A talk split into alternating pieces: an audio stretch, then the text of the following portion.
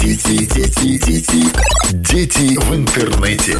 В этом году Белтелеком готовится к праздникам по-особенному. Особые условия покупки подарков. Телевизоры, роботы-пылесосы и ноутбуки для наших абонентов. В рассрочку и без первоначального взноса. Белтелеком. Теперь не только связь. Подробности на сайте shop Белтелеком Бай. Всем привет! С вами Всем привет! С вами Маргарита Макарова. А вы донатите? Проще говоря, покупайте персонажей или дополнительные функции в компьютерных играх. В переводе с английского «донат» обозначает «жертвовать» или «дарить». Изначально в среде программистов этим словом назывались добровольные пожертвования интернет-пользователями авторам полезных бесплатных программ.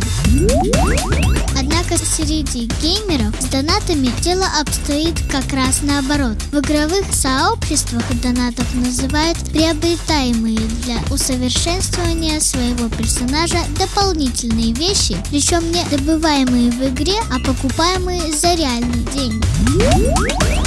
Игрок может обходиться и без доната, добывая себе рейтинг и всяческие полезные приобретения тяжким трудом, побеждая монстров и других игроков, проходя квесты и так далее. Но если у кого-то имеется много свободных денег, он может экипировать своего персонажа мощным оружием, артефактами и другими предметами, необходимыми в игре, и сразу поднять его возможности на чрезвычайный высокий уровень.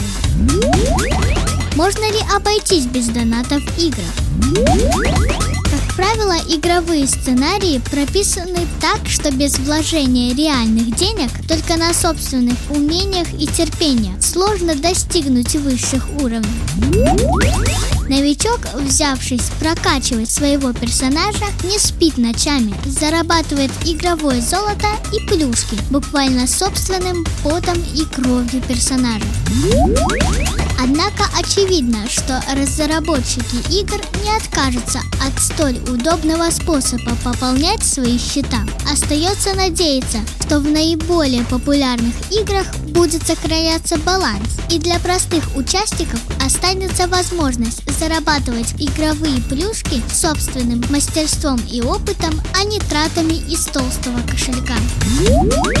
В любом случае, дети не всегда способны правильно оценить ситуацию, и иногда для родителей это оборачивается неприятными ситуациями. Многие скажут, а что такого странного в трате денег на свое хобби? Почему-то любителя рыбалки никто не будет осуждать за покупку новейших удочек, которые стоят тоже немало. И зачастую родители недооценивают важность цифрового воспитания детей, поэтому лишаются крупных сумм на банковских картах. Их цветы жизни неосознанно делают внутриигровые покупки или жертвуют деньги любимым стримерам.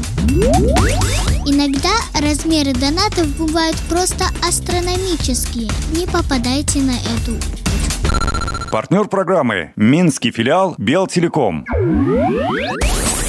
Дети, дети, дети, дети в интернете.